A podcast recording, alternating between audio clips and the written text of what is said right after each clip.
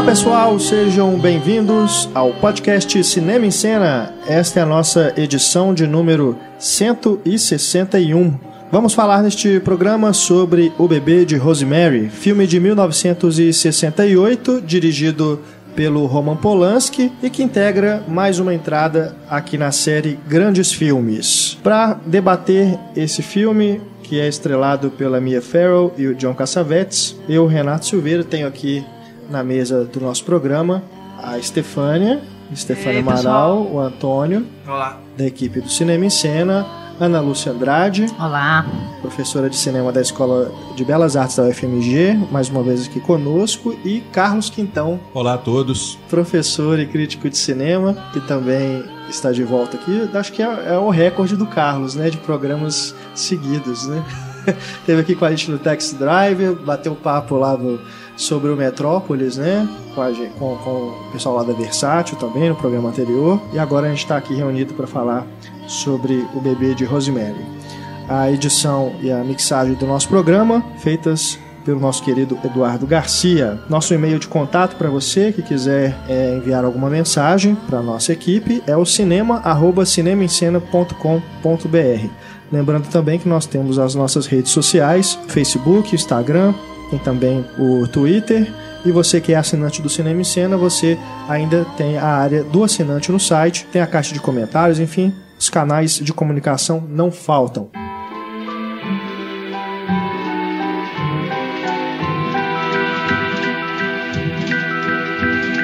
E a gente já dá início aqui ao nosso programa falando do bebê de Rosemary com perguntas né, do- dos nossos ouvintes, os nossos assinantes. Né? Quem é assinante do Cinema em Cena pode deixar alguma pergunta, algum comentário sobre o tema do programa ali no painel do assinante e a gente responde aqui durante a gravação. A gente começa aqui com uma pergunta enviada pelo Leandro Luz. Ele eh, lembra aqui, né? Relembra pra gente aqui que o Bebê de Rosemary, ele faz parte da chamada trilogia do apartamento, né? São três filmes que o Roman Polanski dirigiu e que se passam, né, dentro de apartamentos, espaços confinados, quase que na maior parte do tempo. Os outros filmes são Repulsa ao Sexo e O Inquilino. Dentro dessa questão, o Leandro nos pergunta: gostaria que vocês comentassem as características que unificam de alguma maneira esses três filmes, que apesar de terem um tom muito diferente entre si, transmitem uma sensação monumental de paranoia. Bom, na verdade é uma trilogia informal, né? É. Não é o Polanski nunca assumiu É. a paternidade desse termo Tem de várias eh, trilogias informais na história do cinema, É, né? Que os crítico críticos adora essa coisa. juntam, né? Formam uma trilogia ali, mas é, tem, tem essas congruências temáticas, né? É, Mas- na verdade acho que só apartamento, porque o resto, claustrofobia, paranoia, né, horror, Coadjuvantes esquisitos. é, vizinhos, né? Isso tem acho que em vários outros filmes dele, só que muda só o, o cenário. Pode ser um barco, um navio, pode ser, enfim, é, um Piano, se você pensar, que é mais claustrofóbico que o, Pianista. pian o pianista. É o pianista, exatamente, é um outro apartamento também. É. né? É, inclusive o Leandro pontua aqui que o apartamento ele aparece né, nesses três filmes como um símbolo de urbanização e modernidade. E ele também cita que o sexo e a sua influência no cotidiano também está presente nas três obras. Como em outros filmes do Polanski É, também, também. né? A paranoia difícil, também, acho- né? É, é. Deixa eu É. lembrar de tantos outros filmes que também tem essa questão da paranoia. Por exemplo, o Escritor Fantasma, né? É o mais recente, que não se passa num lugar só também. Mas essa questão do, do, do apartamento aí, dessa questão da modernidade também no Bebê de Rosemary fica mais claro, talvez, pela utilização daquele edifício da Costa Sim, na- nas sim. locações, né? Pelo menos nas, na locação externa, que o apartamento me parece que foi todo feito em estúdio. Uhum. Mas respeitando as características dos apartamentos daquele prédio, que é bastante famoso, é um prédio que existe, acho que desde o início do século XX, e ficaria mais maldito ainda depois que o John Lennon É. foi assassinado na porta. Nossa. Que é aquela sequência que eles estão entrando Quanta ali. história, eu né? fui lá no Dakota. É, é horrível você passar ali naquele saguão mesmo. Você imaginar que ele foi assassinado ali. Né? É, deve ser. E parece que antes disso, porque isso ficou mais marcado pra nossa geração e tal, mas antes disso ele já tinha histórias escabrosas ali, né? Eu vi no making off, que eu É. não sabia também. Pois é, eles, eles criam uma história para aquele edifício no filme, né? O edifício no filme se chama Brentford, uma coisa É, assim. Bem for isso, negro. Isso. E eles criam altas histórias passadas no início do século XX, no final do século XIX, sobre bruxaria. Já cria um clima com essas histórias antes da pessoa adentrar ao apartamento ali. E ele é aquela ideia do gótico, né? Das gárgulas que tem, né? Eu tirei tem umas fotos de umas gárgulas, vou ver se eu acho pra, pra pôr. Ele tem já esse clima sinistro mesmo. Tem umas torres, Tem parece jeito. castelo, né? Um castelo incrustado ali em Manhattan. Né? É. Coisa- E eu não sei se é porque a gente é influenciado por isso, mas a impressão que dá, é que tava, eu fui no, no verão, um calor horroroso e era uma sombra negra em cima do edifício. Você queria uma Nossa. sombra, você ia pra lá. Um negócio assustador mesmo. E aí fiquei olhando, fiquei lembrando do filme, fiquei lembrando dessas- do Leno. Então, ele já. ele- foi um achado, né? Que foi o, o, o cara, o diretor de produção, né, que escreveu o roteiro com o Polanski, que indicou para ele, porque o Polanski não conhecia o edifício, né? Ele nunca tinha ido em Nova York. E ele falou: quando é que eu vou achar esse apartamento? Ele falou: ah, eu sei um apartamento perfeito para você. E eu achei até estranho, porque eles não têm grana, e aquela área é uma das áreas mais caras de Manhattan, né? É, exatamente. O- parece que quem mora naquele prédio, né, atualmente, já há um bom tempo, são só artistas famosos. E para entrar lá é muito difícil, de verdade. Muito, né? eles são super É, frescos, a né, Yoko cheio Ono de teve regras. problema para morar lá. A Yoko Ono. tipo assim, eles não queriam, os outros moradores não queriam um popstar lá e tal. Então ele já tinha essa característica. Agora eu acho que talvez o que ele esteja falando, e que a gente pode talvez colocar, é que, de certo modo, o ambiente fechado, ele, ele representa muito dessa clausura interior. Dessa coisa que está acontecendo dentro da pessoa. Porque o bebê de Rosemary, ele, é- como ele é todo do ponto de vista dela, você. é, o que ele queria, talvez, era deixar é, uma margem de. Como a gente vê os sonhos dela, vê até elas, igual o Buñuel, ela de olho aberto, Sim. imaginando, você fala, será que ela é louca mesmo? Ou isso tá rolando? Será que esse é o ponto de vista distorcido dela? Ou tá rolando mesmo? Embora isso também não fique muito claro, né? Então eu acho que ele pode. Essa, essa cláusula. Isso tem a ver também no inquilino, de certo modo também no, no pianista, ele não tem escolha, né? Ele tem que ficar ali, né? Mas essa prisão dentro da sua própria paranoia, assim, que acaba externando no ambiente.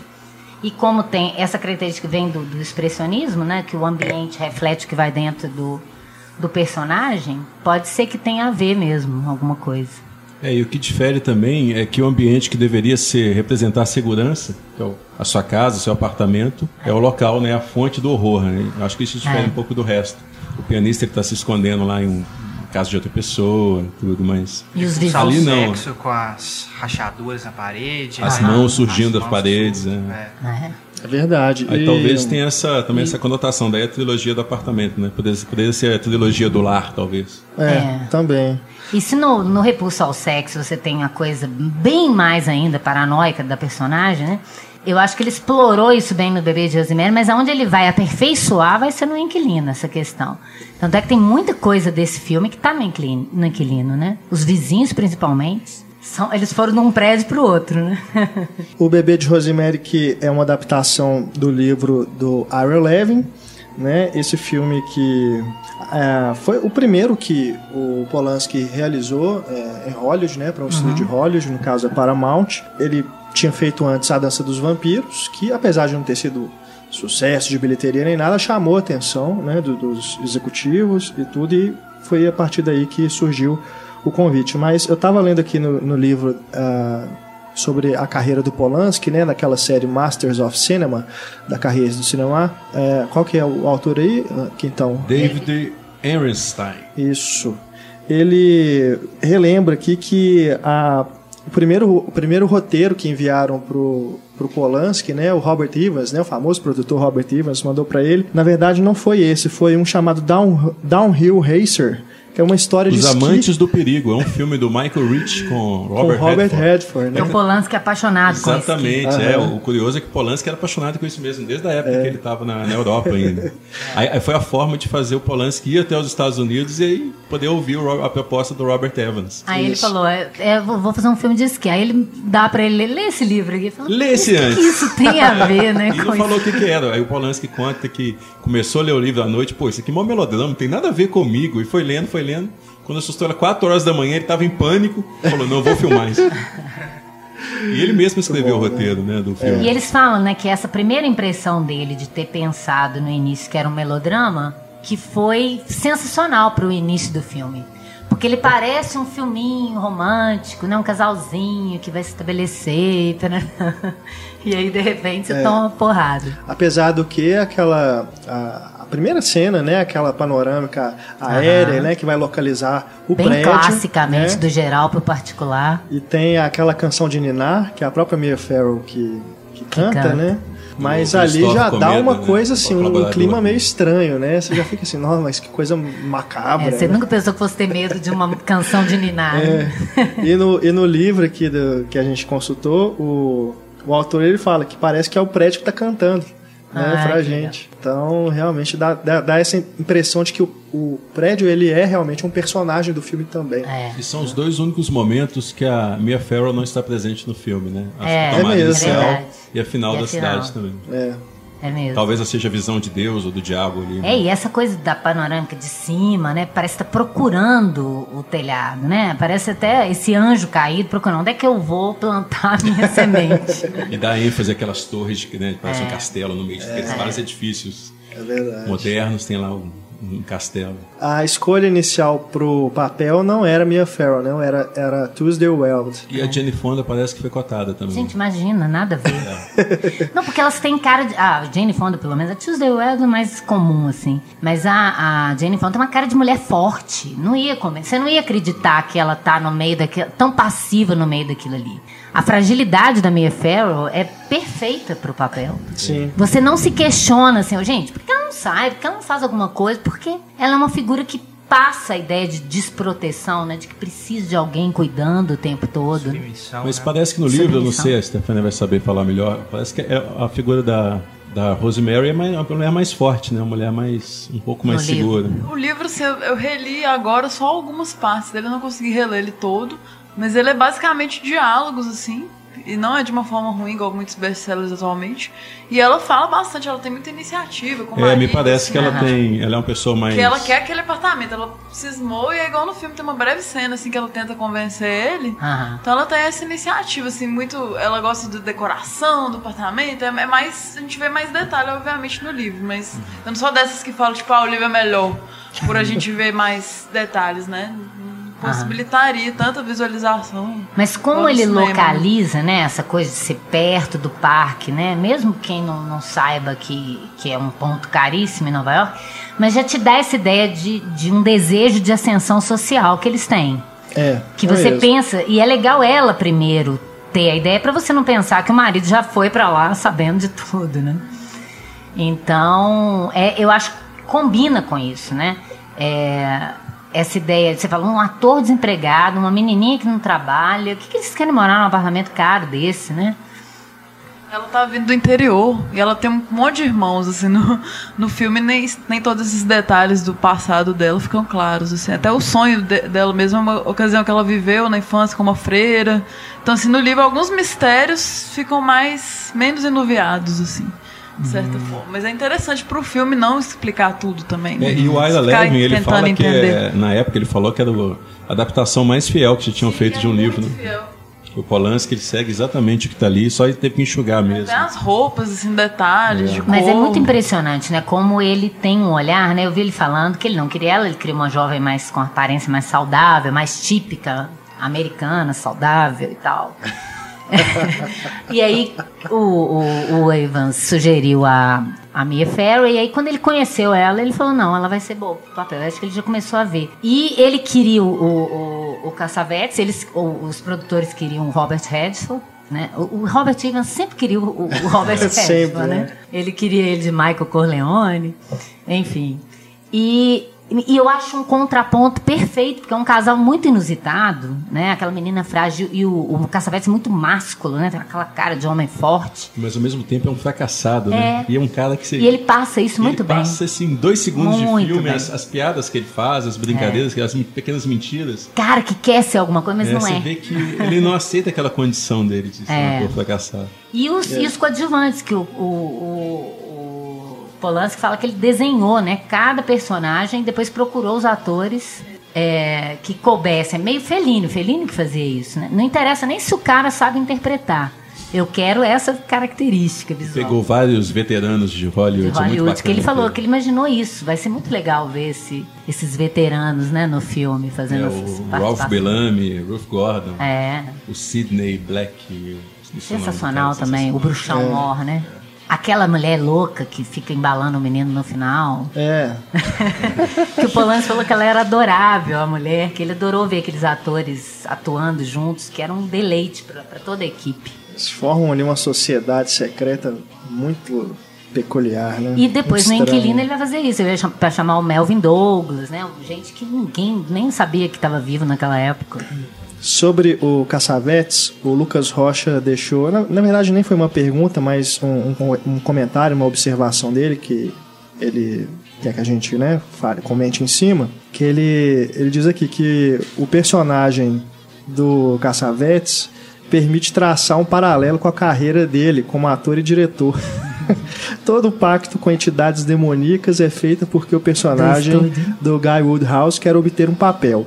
Da mesma forma que o Cassavetes, depois de sua experiência hollywoodiana como diretor, sempre se viu obrigado a lutar com unhas e dentes pelos seus projetos pessoais. É, na verdade, o Cassavetes, acho que ele só era ator para poder bancar os projetos como É? diretor, né? Ele É. detestava trabalhar para Hollywood, sempre teve aquela alma independente.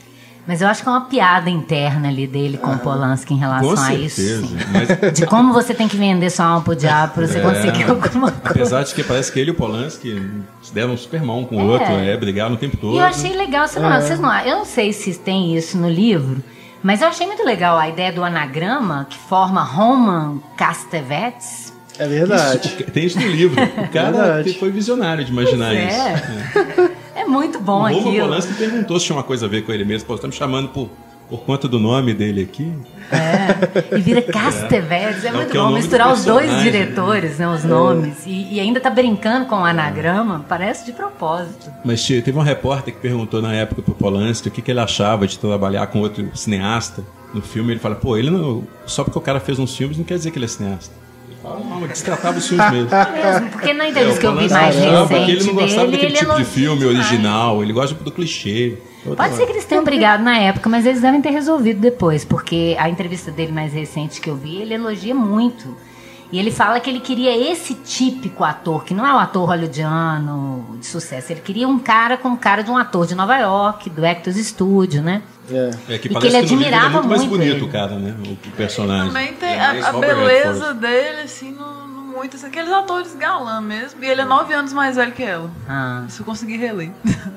Isso dá pra ver no filme também, que ela é bem mais nova. Ela se Aham. veste igual um bonequinho, assim, né? Aham. Bem novinha. E o Polanski gostava de meninas mais novas. Exato, eu ia falar isso, Todos mas os engasguei personagens aqui. dele, a Catherine Deneuve, todos vestiam igual menininhas, né? A Sharon Tate no Dança dos Vampiros, então é um visual característico das personagens femininas dele. Aliás, é isso, né? O, o filme é de 68 e a tragédia, né, pessoal, na vida do Polanski com a Sharon Tate foi um ano Agosto de depois. 69.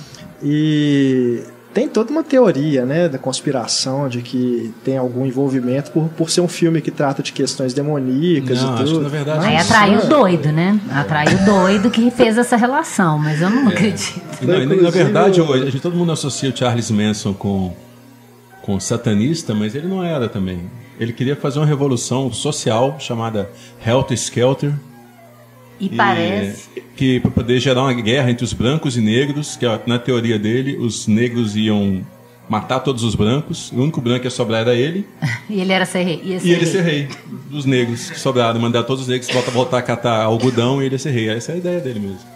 Mas parece que foi ao acaso aquela noite, porque eles tinham na lista também a casa da Elizabeth Taylor, a casa de várias pessoas. É, no- na biografia do Polanski, que o Christopher Sandford escreveu, ele fala que, que são todas lendas isso aí. Ah, é? Alguns falam que teria uma festa naquela noite, que teria o Kirk Douglas é, e vários outros astros, o Warren Beatty e tudo, e, e todos cancelaram na última hora.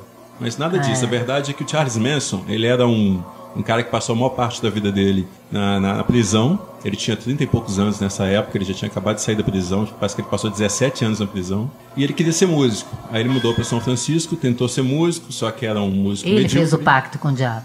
É, ou, ou não, né? Porque deu Ou errado. É. Aí, é, aí ele conheceu nessa época o, o baterista do Beach Boys, que apresentou para ele um produtor musical que morava naquela casa. Só que o produtor musical saiu daquela casa, ele morava lá junto com a Candice Bergen, né? era casado com a Candice. Aham.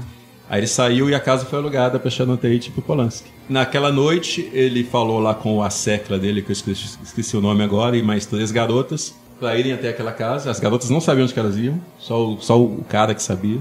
E ele não foi, ele ficou, ele ficou Aham, lá no, ele no- no- no rancho onde ele era o, o Messias. Aí os quatro foram até lá e começaram a matança, assim, Nossa senhora, credo. É. Na, naquele livro Como a geração Sexo, Drogas, Rock and Roll salvou Hollywood, eles falam que era muito comum naquela época é, não ter segurança, não ter porteiro eletrônico, porque era uma coisa hippie e todo mundo, a casa aberta, quem quisesse chegar, que depois disso todo mundo botou pro- porteiro eletrônico, todo mundo Todo mundo dormia na casa de todo mundo. O- com medo. O Charles Manson dormiu mais de um mês na casa do baterista do Beach Boys, porque duas das garotas, inclusive uma das que matou a, a, a Sharon Tate, ela também era amante desses caras do, do Beach Boys e conheceu na rua, assim, ele deu carona para as duas meninas, levou para casa, elas já chamaram o Charles Manson para morar com eles. Nossa. E foi durando lá, um mês, dois meses, três meses. E existia essa questão da comunidade hippie, né? E essa casa foi escolhida também, a casa do, Polanski. Isso marca o fim era da mais- geração hippie, é, né? Essa casa era mais isolada também. Não tinha nenhuma outra casa por No perto. final da, da, da avenida. É. E ela tava, Drive. ela tava grávida, né?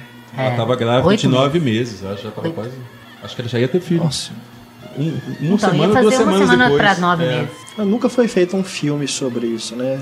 De Tem ficção. filme sobre Charles Manson, com aquele Jeremy Davis. Mas Sim, sim. É, tem uns TV, não sei documentários se- sobre as meninas Sim, sim. que ficaram na cadeia, né? Uma das meninas, para não falar que não tem nada a ver com Satã, uma das meninas chegou a, seguidora, a ser seguidora daquele Anton LaVey, aquele satanista da década de 60. É isso mesmo? Seguidor lá É, do. já era um povo meio Aleister dançado, Crowley, né? aquelas coisas. Então ela foi uma época, saiu e. E, e- e no dia seguinte eles matavam também, foram na casa de outra pessoa e mataram um É. casal também. E a, a polícia não ligou um crime ao outro. A polícia só ia descobrir quem que matou mesmo, quem que causou aquilo tudo, quando ela foi presa por outro motivo.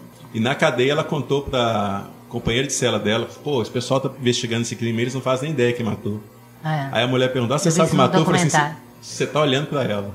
Aí a mulher já denunciou, aí que eles fizeram a ligação. de tudo. É. Polanski foi investigado, teve que passar por detector de mentiras. Foi, enfim. É. Nossa, É. Polanski, né? Uma, vida. Terrível, né? né? É, eu não É. sei o que, que é isso. É. Viu os pais morrendo no campo de concentração. e terrível também.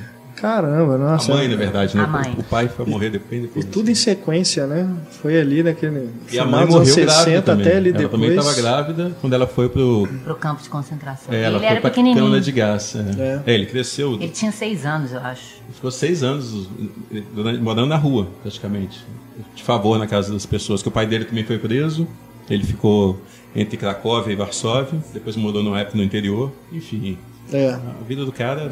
O nosso assinante Jackson Leocádio né, já está contemplado com a resposta para a sua pergunta, que foi justamente em torno dessa, dessas questões em torno do, do assassinato da Sharon Tate. Voltando ao filme. né, o bebê de Rosemary, é, logo depois ali que eles já estão morando no apartamento, aí eles começam a conhecer a vizinhança.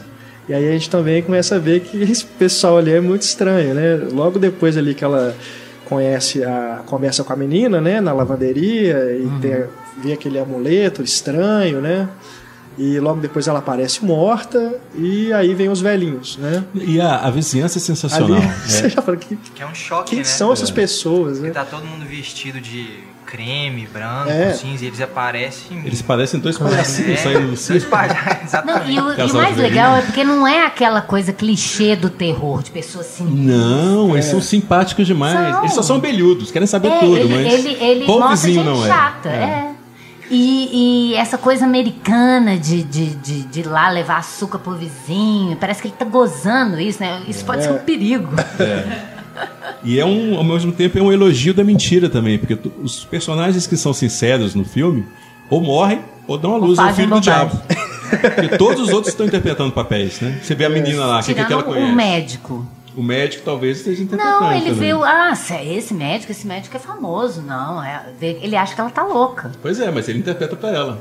É, é o que ele interpreta. É, não, vai dar tudo certo, é vou verdade. deixar, não vou chamar ninguém. É. E a única menina que é sincera lá é a que morre depois. do Suicida, que ela já chega entregando a vida dela, né? Eu tava na rua, era drogada, não sei o que e tal. É. E morre. É, a, a Rosemary também, que é toda sincera na- nos sentimentos dela, nas, nas colocações. Acontece o que acontece. E todos os outros personagens estão interpretando. Acho que daí essa questão do figurino exagerado também. Aham. Passar essa ideia de. Aham. Olha como somos todos atores. Somos aqui. personagens, É. né? O marido também interpreta, todos interpretam. E o marido é ator. Ainda tem isso. É, né? Você nunca com sabe isso. quando ele tá interpretando quando ele não tá. Aliás, recomendo a leitura da coluna Vestindo o Filme, né, da nossa Isabel. querida Isabel Wittmann. Tá aí no, tem um link aí, ela falou sobre o bebê de Rosemary e faz né, toda a análise ali só da questão do figurino. Bem- é bem legal. O link tá aí na página do podcast para vocês. Agora, eu gosto, logo depois, né, que ela. Eu não sei se é antes ou depois dela conhecer a menina, que é quando ela vai conversar lá com o Maurice Evans, né? Que é, curiosamente foi o pai da feiticeira no seriado da feiticeira. Ele era o bruxo mor, né? E ele não é o bruxo no filme. Não, ele é o, ele é o, o cara bacana. ele é o único que não é bruxo. Ele é um, um cara que escreve história para E é muito legal crianças, isso, né? porque ele. Meninos. A maioria dos personagens ele mostra sempre de, de- num ângulo distorcido e tal. E esse é, é o personagem que ele já de cara mostra com a câmera baixa, exaltando a figura dele. E aí ele tem uma cena típica do Hitchcock, que é ele jantando, né? Cortando carne e falando que a mulher matou a sobrinha, matou não sei quantas pessoas no apartamento, né? É, aquela sequência é muito Hitchcock, né? E aí ela fala, delicioso. Aí o cara fala, o edifício? Não, o carneiro. que ele tá fazendo um carneiro. bacana. E o carneiro, que é o, o- o símbolo de sacrifício, né? Ali parece uma cena já macabra, a- porque será lá Hitchcock é a cena mais pura do filme. É, Mas já dá aquele prenúncio né, do que vem É. pela frente. É, e é quando eles estão né, nos primeiros dias ali também, que já começa aquela questão de ouvir as vozes do lado, né, do apartamento do lado, é, daquela impressão de que eles podem estar sendo vigiados, né? Uhum. Então ali já começa a criar essa coisa da paranoia também. É. Ou então eu estou ouvindo vozes. É. É. Que vozes Começa a são ideia da paranoia na cabeça. E aí nesse mesmo Cantos jantar... satânicos, né? Tem alguns cânticos É, ali no fundo. Terrível. Nesse mesmo jantar lá, né? Aí ele começa a contar do edifício. Esse, esse edifício é pior do que todos os outros. Com- Todos os edifícios contam histórias de morte, mas esse é pior do que os outros. Aí o Caçavete fala em seguida: agora meu apetite está aumentando.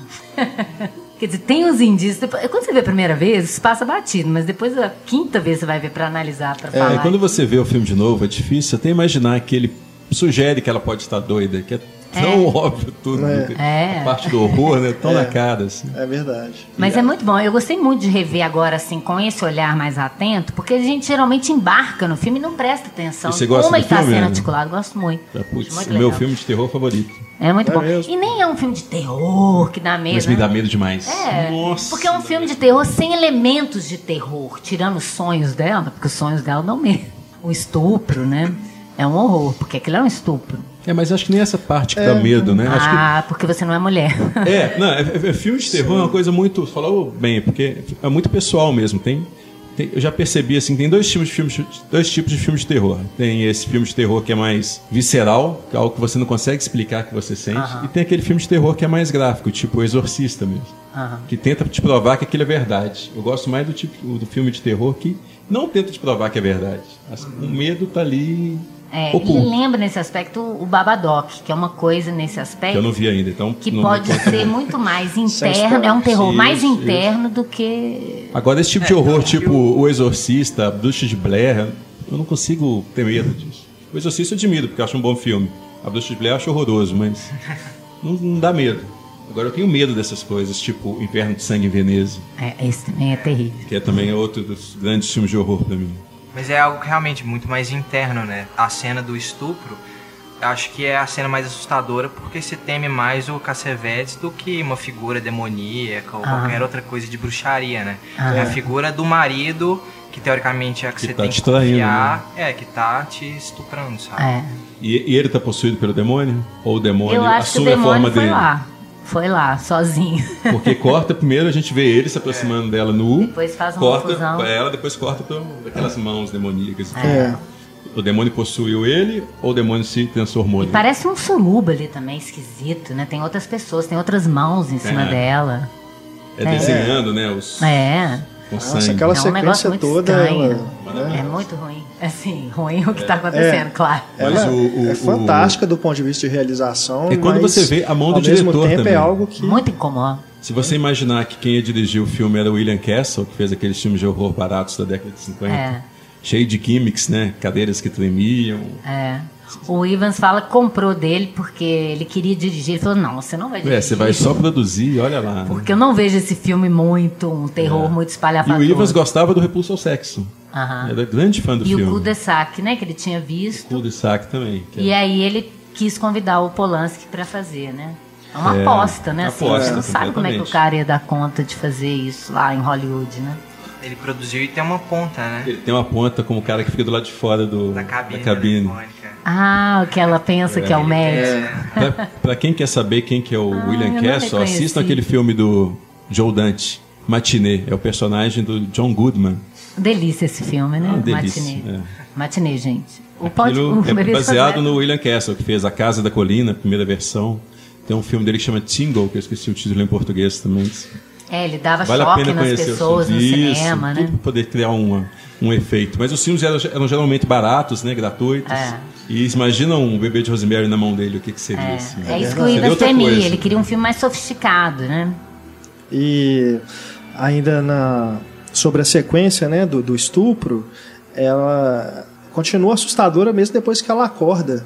Né? Porque aí ela percebe que tá com as marcas e tudo, né? Toda arranhada, né? E o cara, ô, E não, aí- eu ta- eu tava meio bêbado, fiz um sexo selvagem. ontem. Você Exato. tava dormindo, foi meio.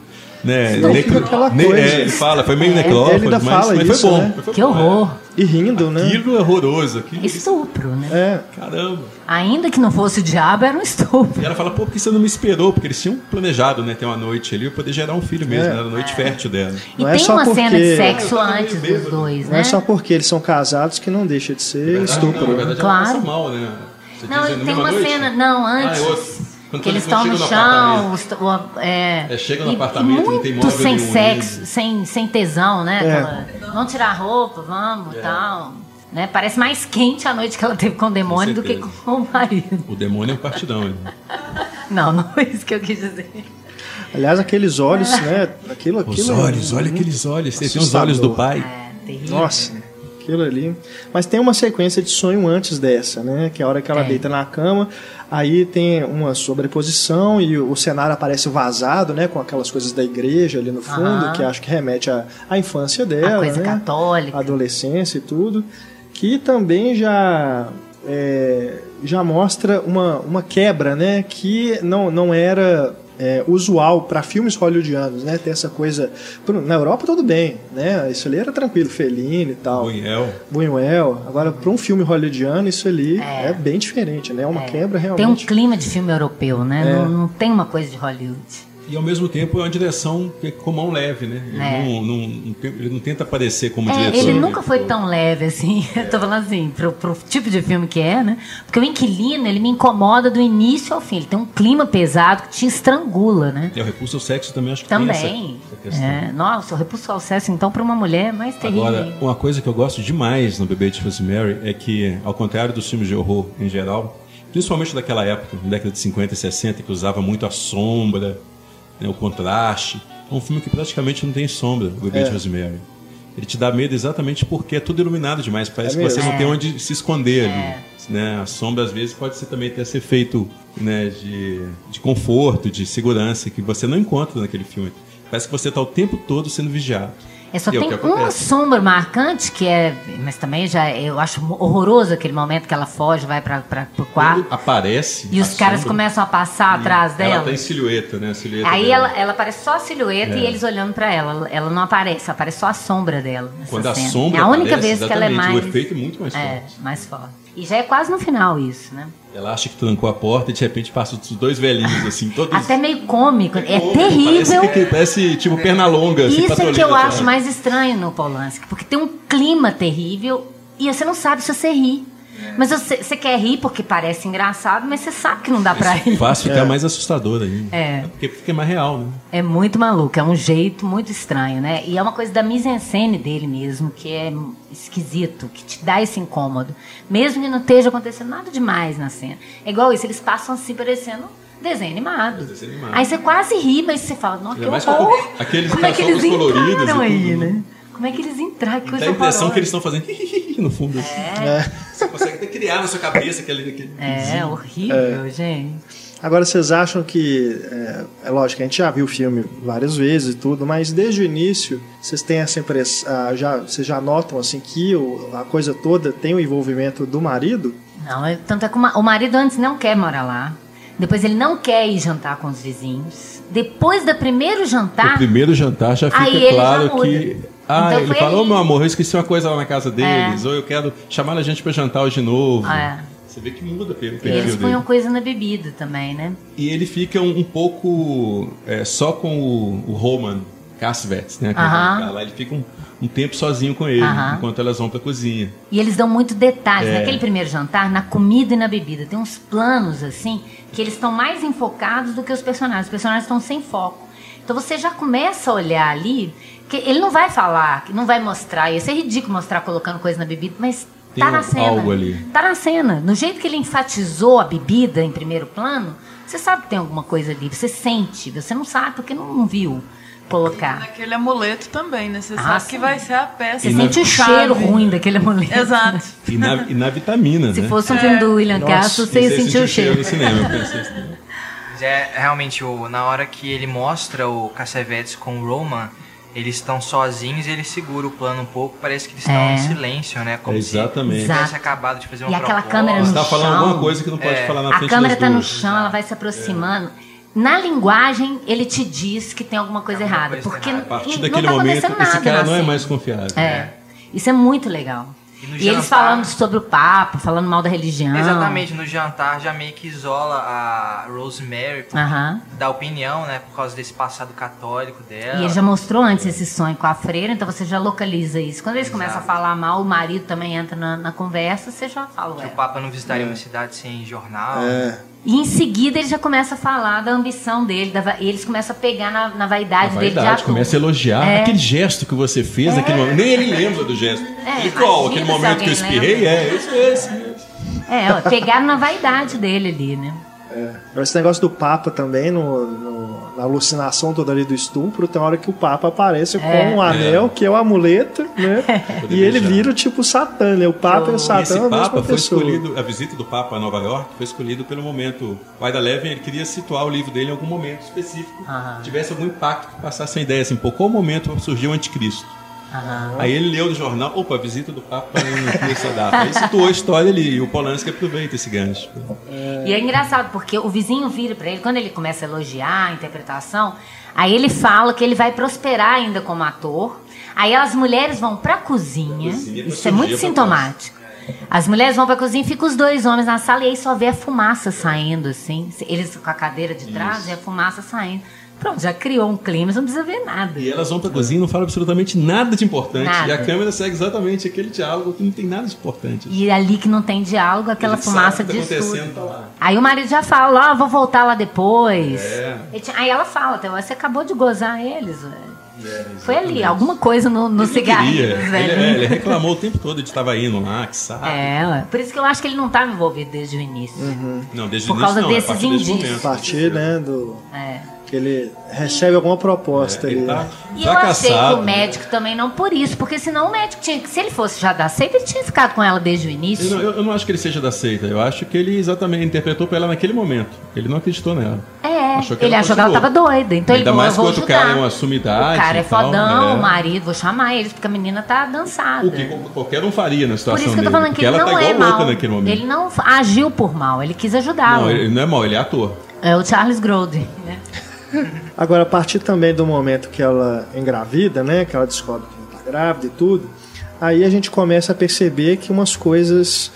é, algumas cenas mais incômodas vão surgindo, né? Vai indo num crescendo, né? E então, por exemplo, tem a hora do, todo. Da- do exame lá, aquela agulha dentro É, do braço dela. é. Depois o bife cru, né? Que ela bota na panela e É. come. Começa a comer carne crua. E as coisas vão ficando cada vez piores. E a né? vitamina que ela toma. Nossa. Nossa, horrível. Eu adoro vitamina, mas aquela sangue. ali- Sugar Blood, acho que é Blood Sugar que ele fala, que é super suspeito. Gente, assim. eu acho uma cena de terror aquilo. Você tá em casa, a sua vizinha toca, vai entrando e vai tricotando na sala com a outra.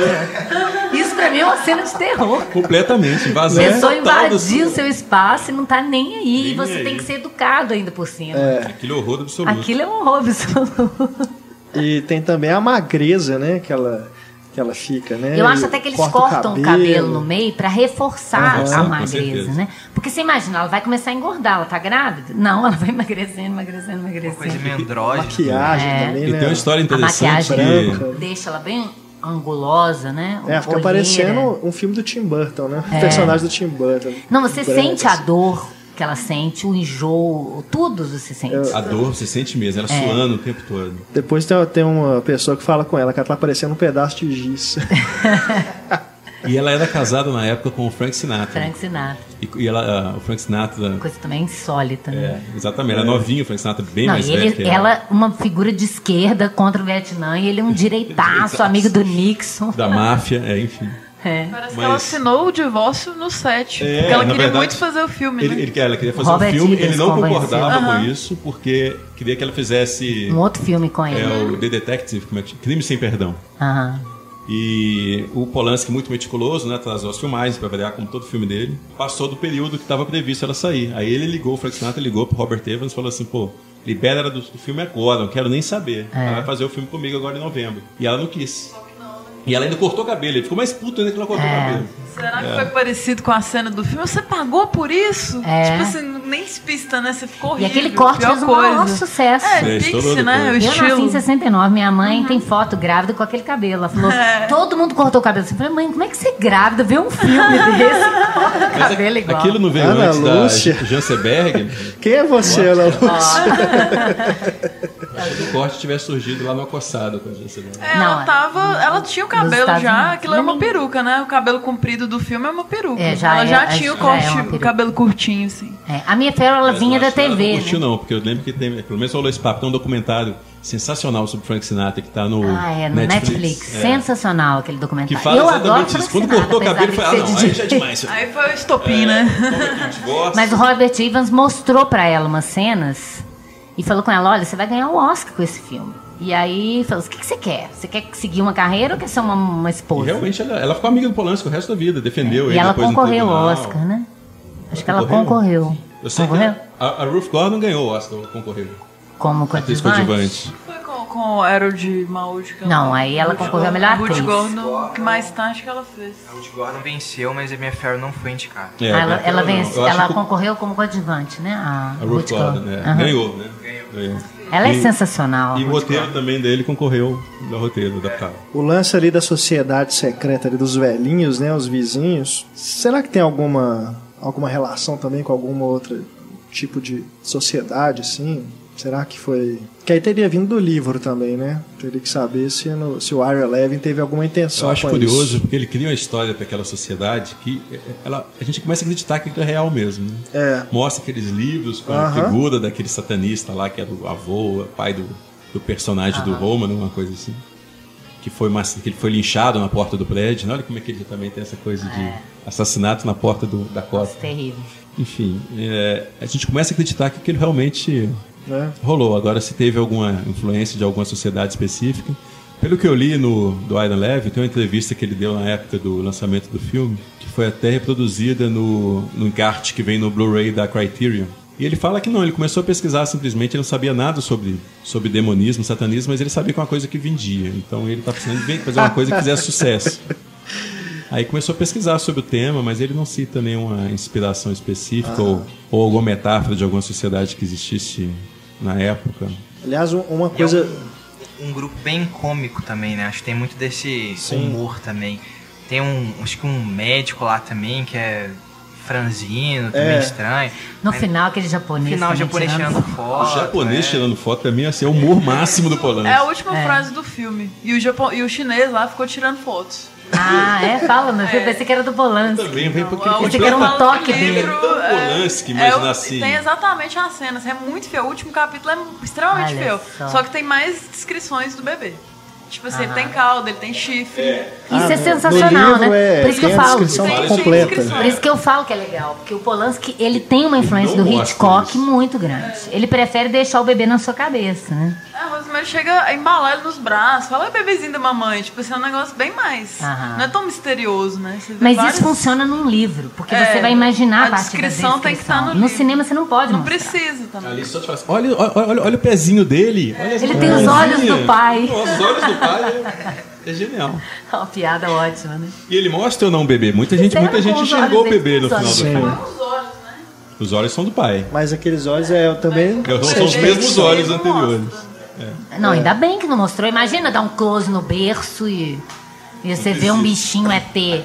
A cara de Ele é horror dela. assim, que quando ele abre o olho, ele fica estranho. Porque o mais legal do Tirando a filme. cauda, Ele é- o chifre, é a mão e o pé. é Porque o mais legal do filme é, é a ideia que você pode construir num subtexto do horror e da maravilha da maternidade. Que tá ali no filme. É mais forte do que tudo. né? É mais sorte que tudo. Você Se você visse um de qualquer monstrinho, forma. ela carregando um monstrinho, você não compra isso. É, é comovente. Até eu que não sou mãe, fico comovida com aquele William carinho Castle, dela com de querer certeza ia ser colocar mãe. ele carregando, Ah, carregando. O E olhinho aí verde o, brilhando. o lalala do final fica até um pouco mais emotivo É. por causa disso, sabe?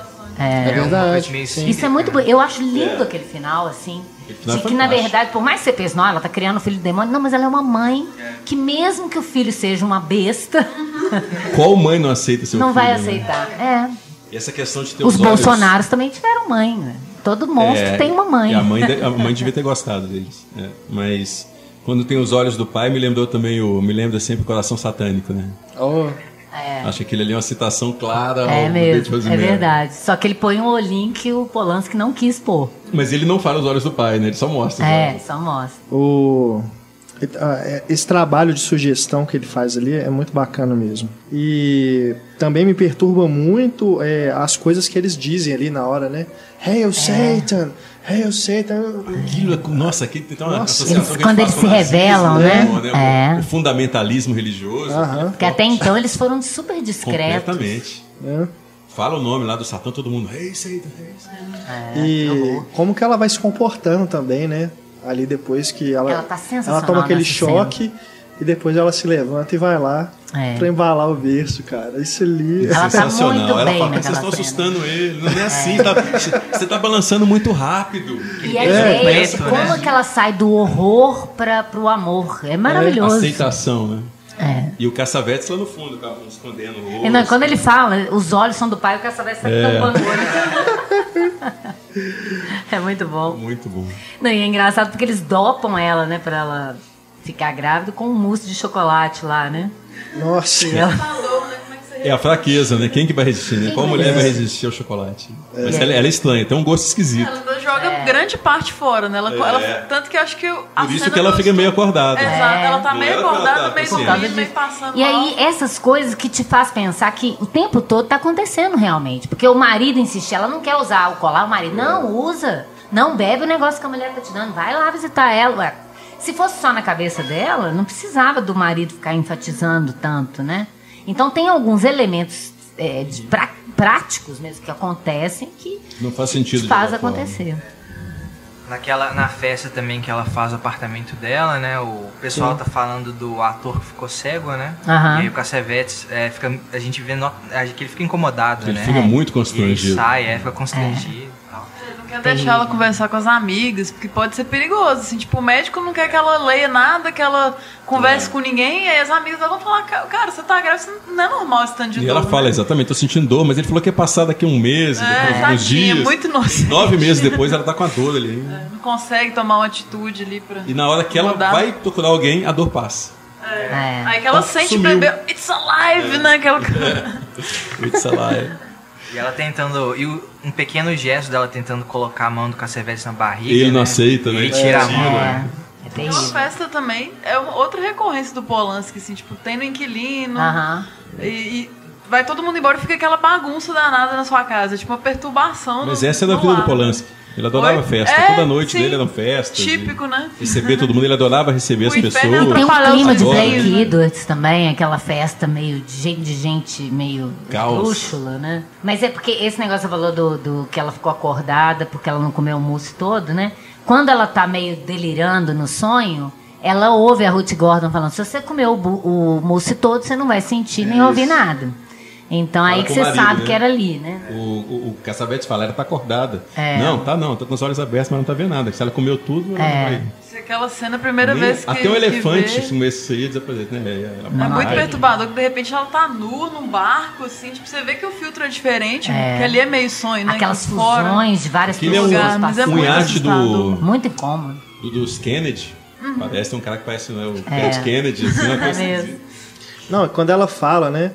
Isso não é um sonho, isso está acontecendo, né? É, quando ela- Daí que dá um desespero maior. negócio. É. Que é igual a- daquela aquela sensação de de estar acordado na cirurgia, sabe?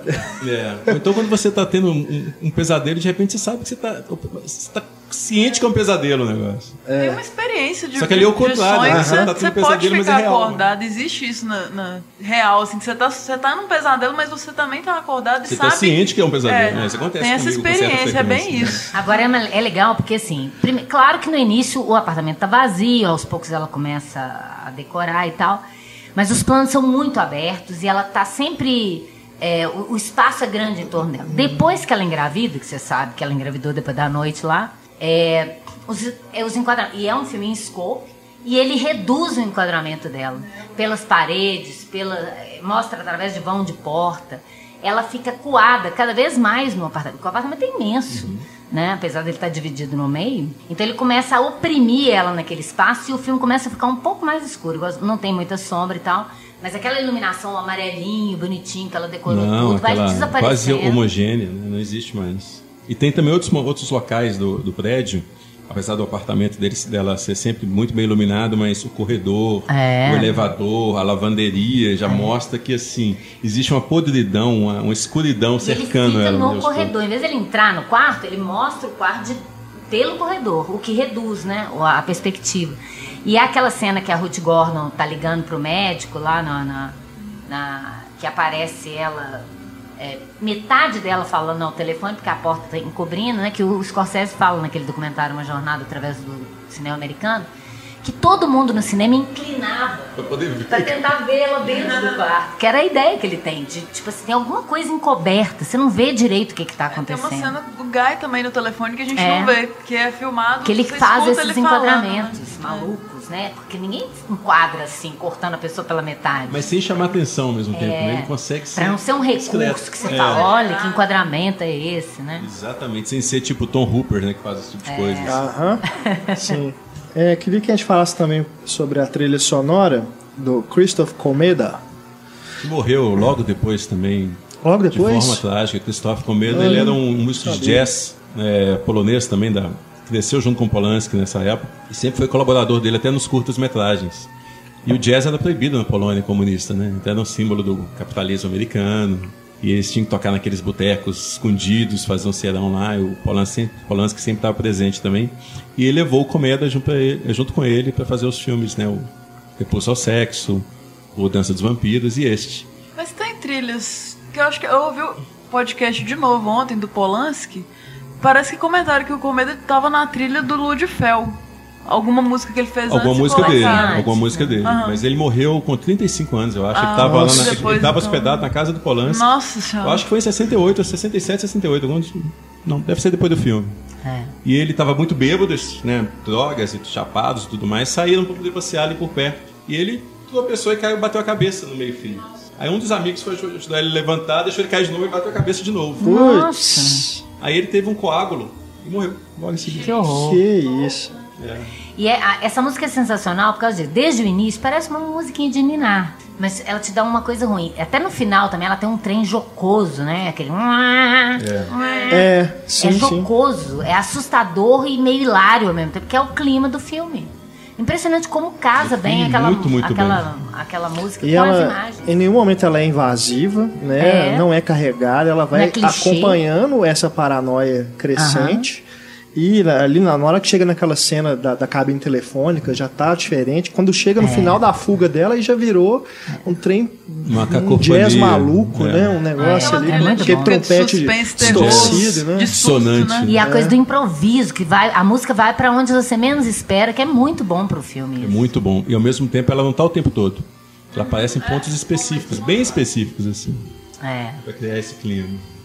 Ele, ele não, não, não- baseia o clima dele o tempo todo na música, como grande parte dos diretores de filmes de horror A gente fazem. fica tão agoniado que acho que se tivesse você não ia ouvir muito. Assim, o filme vai te conduzindo nesse suspense. Não É. precisa de um tan. Não precisa. Né? Uma coisa Hoje em dia, marcada. né, igual, é igual aquele filme que eu acho um horror, aqueles atividade paranormal. Tem uma musiquinha, você sabe que vai aparecer o bicho? É, a musiquinha vem antes do bicho. Sim, na música tem o tempo todo, né? A música já te avisa, ó, vai acontecer alguma coisa, espera. Eu- Isso não tem graça nenhuma, É. né? Nenhuma. Exato. Tem uma trilha também que é até mencionado no podcast, que é a respiração dela na hora Aham. do sonho, né? Que você escuta ela respirando Aham. forte, assim. Então, Não tem música. É a respiração pesada. E a utilização que ele faz de uma música mais inofensiva que a Claire Delune. É. É verdade, O é. satanista toca a música o tempo todo. Imagina o terror de você ouvir a mesma música tocada do seu lado todos os dias. Por aquele povo também, esdrúxulo. O, o despertador, o barulho do O despertador. tic-tac, né? Tem também no Repulso ao Sexo. O tic-tac não para o filme inteiro. É. Se você perceber, ele Aquela tá ali. agonia que dá, assim. É. É igual, ele combina, né, com essa- a grande angular, esses, esses planos dele de baixo, esses ângulos inusitados e essa música distoante, né, casa perfeitamente. O nosso assinante Gustavo Basso comentou isso aqui, que faz anos que ele não revê o bebê de Rosemary, mas a trilha sonora continua Na marcante dele. ele. Ué, eu fiquei três dias com a música na minha cabeça pra vir aqui. Aquela musiquinha de Ninar, né? É, Aquilo terrível. é- nossa.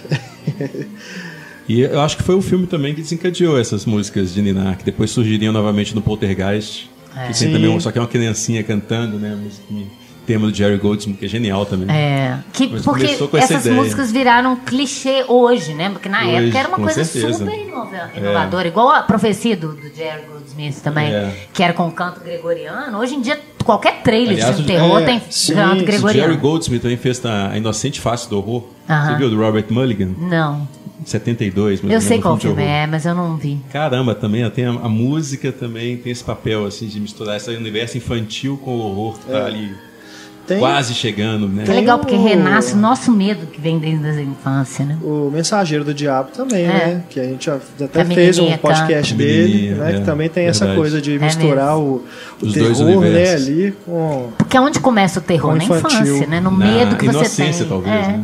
É. Quando você perde, né?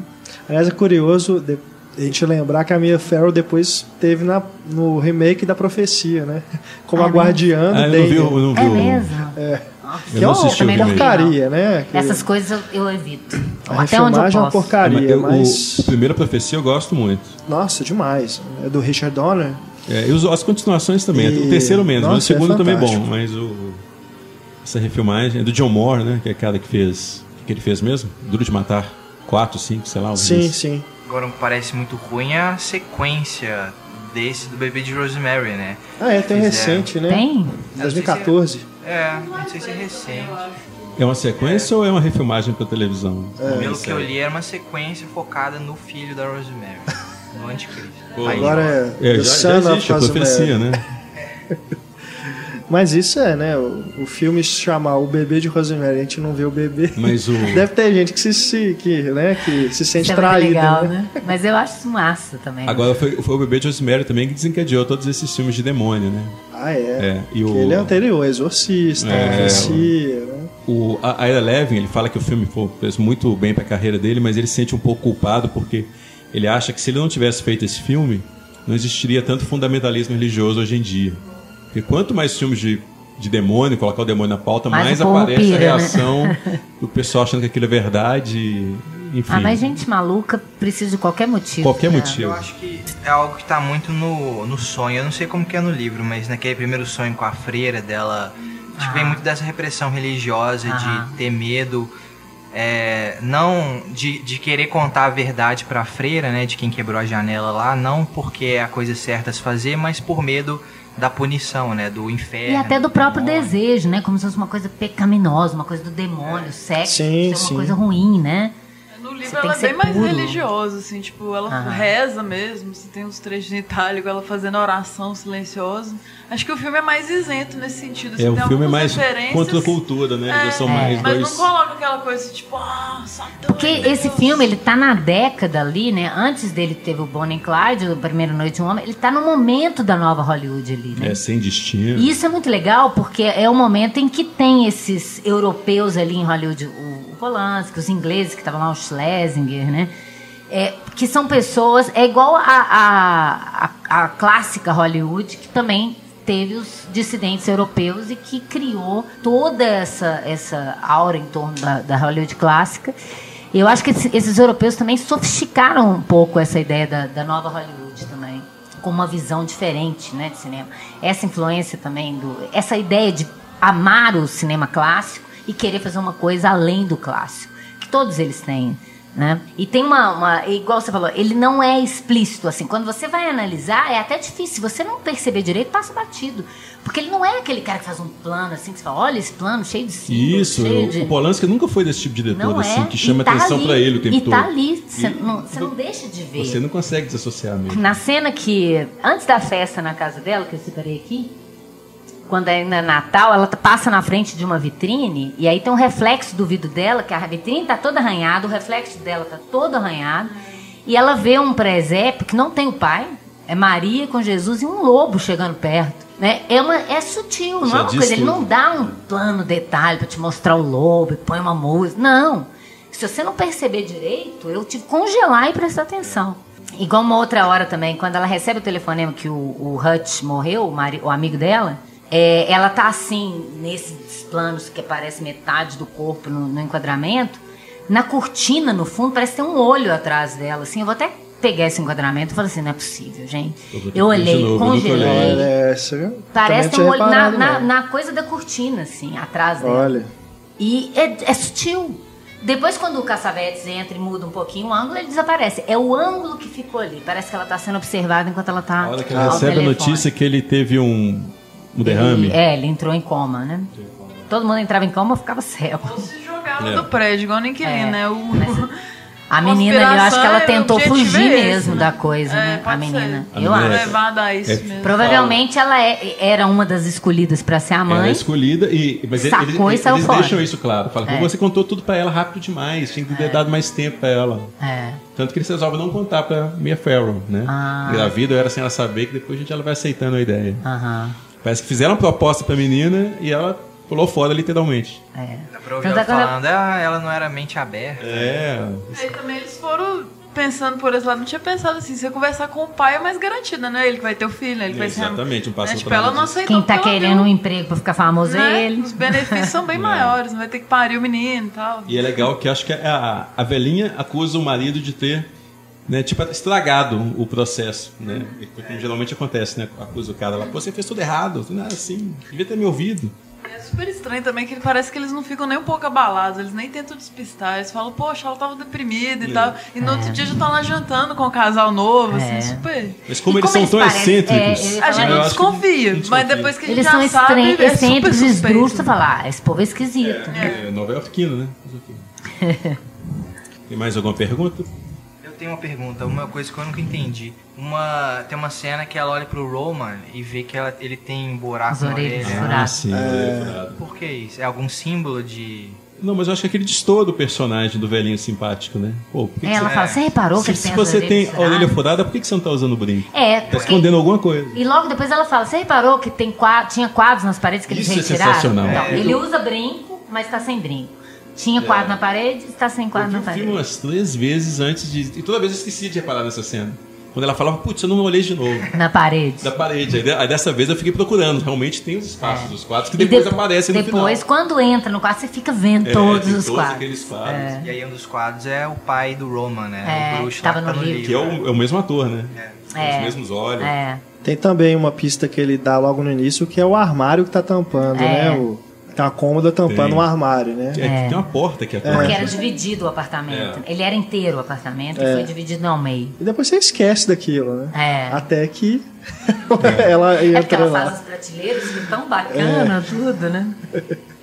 Mas E esse tem- negócio do- da orelha também, é, acho que já é um, um indício também de Indício que que tem ele participa errada. de algum tipo de culto. É. Não, né? então Sei assim, lá. ele, ele E não ela é ouve a missa estranho, né? negra Ele não é atrás que da, da porta, das É, paredes. sim, Não tira sim. É. É. Não, É não combina que- com o personagem, um É, cara que- velhinho. e por que, que ele tá sem. Se ele tem as orelhas furadas, por que ele tá sem brinco? Por que, que as paredes estão sem quadro? Eles estão escondendo alguma Escondendo coisa. alguma coisa. É. Né? Tem as luvas também do Hutch que somem, Que que, a hora que some. ela vai pegar o casaco. Quando fala, aquilo é muito tem- legal também. Como assim, né? É, Sempre luz- some uma coisa, né? Ela liga pro, Pro ator ator, que cego. inclusive é a voz do, Do Tony Curtis. do Tony Curtis. E ela não sabia, ela ficou super Ô, gente, embaraçada. Tipo, se eu tô Eu assisti essa aquela voz. cena assim, gente, eu conheço essa É, voz. E Quem a minha é? Farrell não sabia. Ela falou, não, eu, É eu muito bom aí eu isso, fico né? sem graça. Ele assim. falou que foi perfeito pra interpretação dela, porque era uma voz familiar, que ao mesmo tempo ela não identificava quem era. E aí, pra, pra interpretação dela, ficou Aí perfeito. tem o lance da gravata, né? Que ela liga pra confirmar se, se pegou alguma coisa sua. É. Ela já tá na, A- na a- qual? quente A na gravata? pista já. é. Ah, a gente trocou a gravata, né? É. E, e esses detalhes são muito legais, né? Quando ele, ele dá o, o, o- o livro pra ela, né? Aí o marido toma o livro, aí ele põe o livro em cima da estante, em cima do livro Sexual Behavior in the Human Female and, and Man Female, né? E logo depois o Man, Woman desaparece. Male. Né? Ele bota em cima dos dois volumes, o comportamento sexual do homem e da mulher. Agora eu também vejo ali nessa questão de não ser um filme de terror de dar sustos, né? É, ele, ele mexer mais com esse lado psicológico, é, né, nem com, com as emoções, eu acho que é, é, desce realmente no nível mais profundo assim, de, de perturbação. Né? Sim, é. É. E eu acho que para a mulher talvez seja ainda pior por causa da questão da gravidez, de Menor representar dúvida, esse terror de, de ter um filho, né? E É, como o, por isso que eu falei que era tipo o Andrew. Series, ele diz num texto que está aqui no livro da, da Carrier, que é um medo até de ter um filho deformado, Ah, Exatamente. monstro, de, nascer né? realmente algo assim que O que Pô, várias grávidas estão e- vivendo e- hoje, né? Entra com uma a questão, questão da, da ética e Zika. moral aí, né? Você vai, né? É terrível isso. É o seu filho, E você, você vai, vai ter que recusar? amar, mesmo que seja, Né? não seja perfeito, né? É. Eu não tenho a menor dúvida que para as mulheres é bem assustador. Não, por isso que eu falei que ele me lembra o Babadoc agora vendo, né, de novo, essa ideia de que parece muito mais. Por isso que eu falei, não que o Polanski tenha ficado alguma dúvida se é dentro dela ou não, mas que isso pode ser um subtexto de uma metáfora É, desse medo de da mãe feminino. e tal, né, de ser mãe. Esse medo e essa vontade ao mesmo tempo, né? E numa época em que é, hoje em dia se questiona, né? Mas naquela época não se questionava. Se você é mulher e você é casado, por que, que você não vai ter filho? Me pergunto até hoje, por que, que você não vai ter filho? Ah, é, Aí eu comecei a sim. falar, não, eu, só pra de sacanagem, sou estéreo, só pra deixar a pessoa sem graça. Fica todo mundo assim. Porque ela fica sem graça, porque ela se meteu. Ela não tem que se meter na minha vida. Né? A pessoa tem o direito de não querer ter um filho, né? Não é porque mulher que tem que ter filho. Agora, É. ele usa também uns detalhes, né? A câmera na mão, quando ela toma aquelas pílulas e anda- sai andando pela rua trôpega, instável, né? O estado letárgico dela é reforçado pela câmera na mão. Que é outra coisa. Se for só uma mulher andando na rua é, meio meio aos mas é uma mulher grávida, né? A, ideia da fragilidade dela tá grávida, ainda que seja do demônio, é terrível, porque ela é um hospedeiro, né? Ela é. E ela, e ela não sabe ainda que ela dela. tá grávida do demônio. É, ela não ela acha que sabe. o pessoal quer roubar o bebê A gente dela. sabe, mas é. ela não. Então ainda ela tem aquela ideia de que eu tenho que proteger a mim e ao meu filho, né? É, é terrível.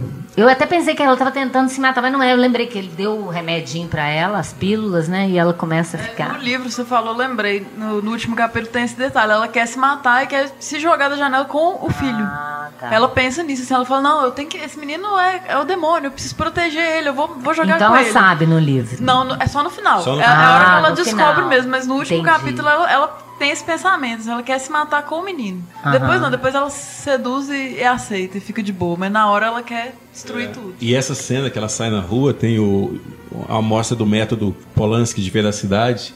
Aquela cena que ela atravessa a rua com vários carros vindo. Aham. Ele mandou ela mesma andar pra atravessar a rua, é. Quem que vai Ela, "Você atropelar louco, uma vai atropelar?" grávida, Não, ninguém vai atropelar grávida, não, pode ir. E ela foi e os E carros as estão parando xingando.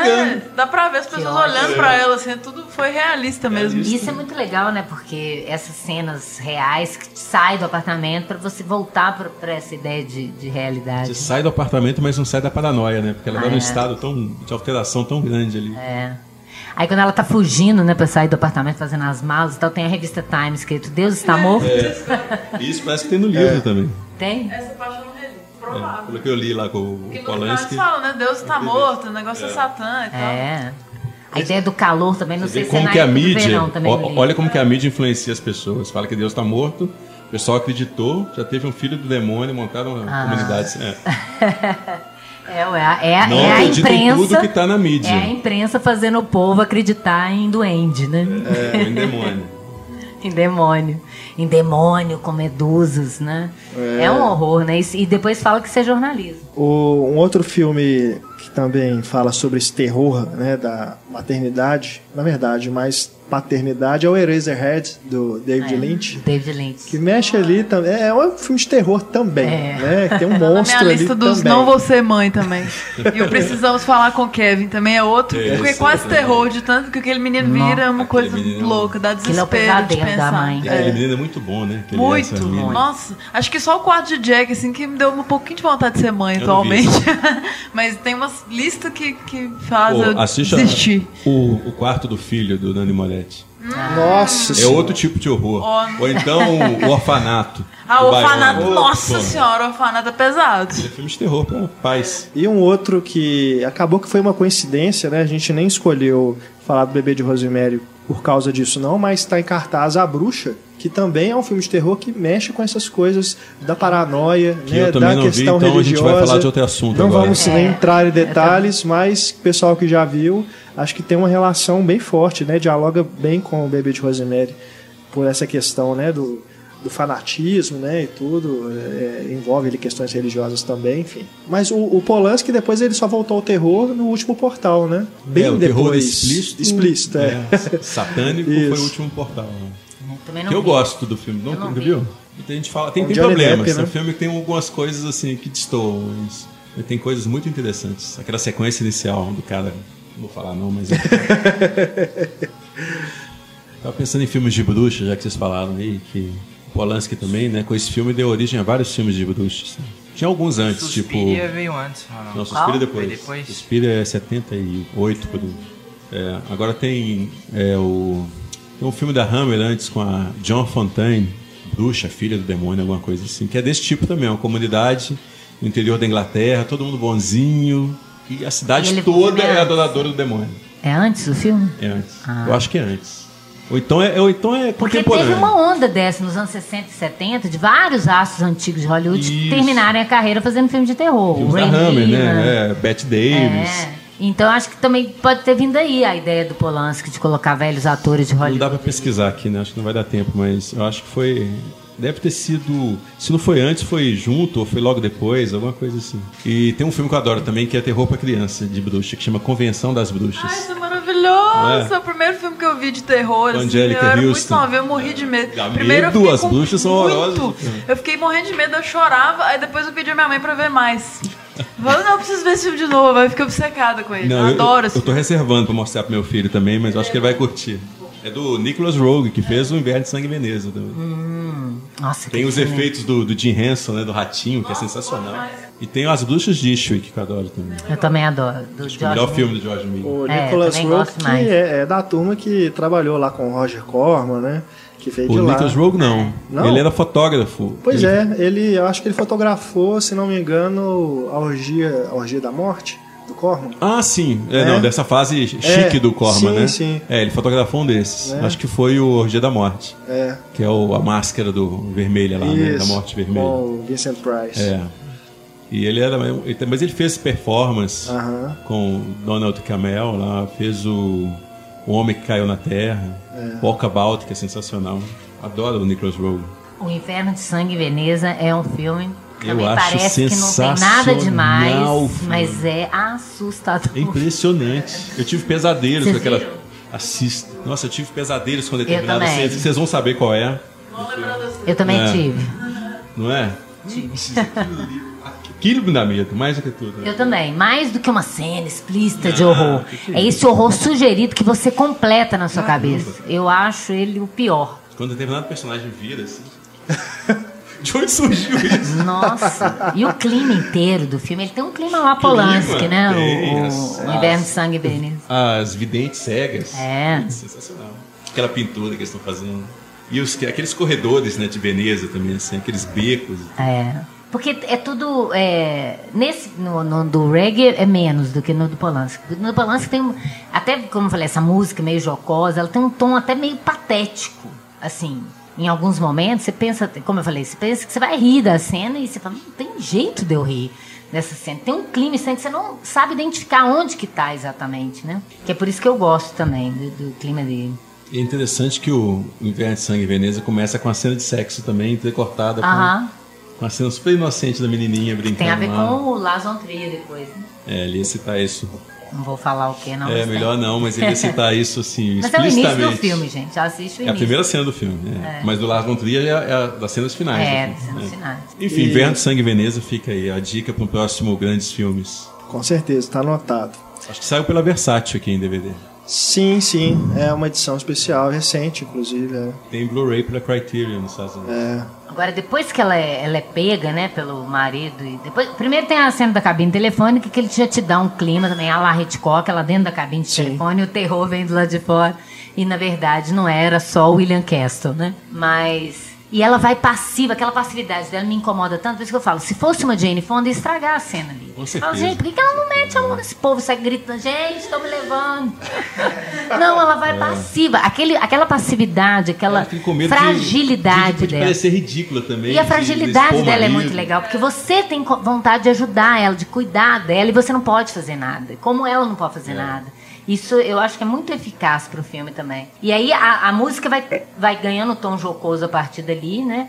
Aí ela, ela se debatendo na cama pra, pra ter o bebê, e aí tem aquele fade out. Aquele fade out é fechar a porta na sua cara, na hora que você quer ver o que vai acontecer. Ele dá o fade out, ela acorda e eles falando que o bebê morreu e tal. E de novo, o tic-tac é o que fica mais evidente. A ideia do tempo a partir dali, aquela sequência toda final, eu acho ela muito legal. Que ela vai, quando ela começa a desconfiar que tem. Ouve o neném chorando. Ouve o neném Fala, chorando. pô, será que tô imaginando isso? É. Não, mudou um casal aqui que tem neném. É. O povo começa a enrolar de todas as formas. Aí você fala, ah, ela tá o paranoica, ela perdeu o é. filho, né? Ah, é, o leite, exatamente. No, no livro o leite ela dela é verde. né? É Satã, ué. Nossa, ainda bem que E não foi o William Castle que dirigiu. A erva que ela tomava é o Tannis, né? Que é uma erva fictícia. Aí deixou o leite dela verde. Mais nutritivo. pro Fala o nome lá, Tanis alguma coisa, mas depois fala um verdadeiro nome, lá, alguma coisa do diabo, não tem É, isso? uma Eles erva lá. o é. Cheio das bruxarias. É. E é engraçado porque depois, né, que o, mari é, o marido fala que eles, que eles vão se mudar para Beverly Hills, que ele vai assinar com a Paramount e a Universal. a Paramount que fez o filme. E a Universal era a típica, a clássica, é, o clássico estúdio de filme de terror. terror. Então é muito legal a brincadeira que eles fazem. Uma, uma- não sei se é uma coincidência, acho que é de propósito, a coisa Ah, macabra sacanagem, do Polanski, né? E aquele negócio, vender alma ao demônio tem que trabalhar em Hollywood. né? É, ué. E do. O que mais do Polanski? A gente já tem, né? O podcast Pois é, que vocês não me chamaram. Grandes Diretores. Nem eu, Participar, eu né? também não fui Não é convidada. absurdo isso? Eu adoraria participar desse. Sempre cai na minha conta. É. convidado. Não, mas na né? época tinha uma equipe maior também. né? É, o Heitor participou, né? O, Heitor, Larissa, o Paulo Túlio, Henrique. Também a gente tava. pelo Heitor e pelo Paulo Henrique. É. É melhor nem falar isso. Nós Mas- somos substituídos pelo Heitor e pelo Paulo Henrique. Vamos aproveitar a- o momento, né? O que mais que vocês curtem dele? Fazer um, uma mini retrospectiva aqui. É tudo? Os favoritos. O de tal filme da. Hammer, ele é anterior ao Bebê de Rosemary, é de 66. É, mas- Chama The Witch, aqui chama Bruxa. E ele a fez escola de cinema, né? Quem, essas pessoas que estudaram cinema, né, da mesma geração dele, né, que vai estar ali na Nova Hollywood, eles são muito fãs dos filmes da Hammer, né? Essa ideia de fazer um filme de qualidade com pouca grana. A Dança dos Vampiros é uma homenagem aos filmes da Hammer. É, é um filme quase um filme da Hammer, É, assim. em- se não fosse um. Polanski. Mas então, os favoritos de vocês do Polanski.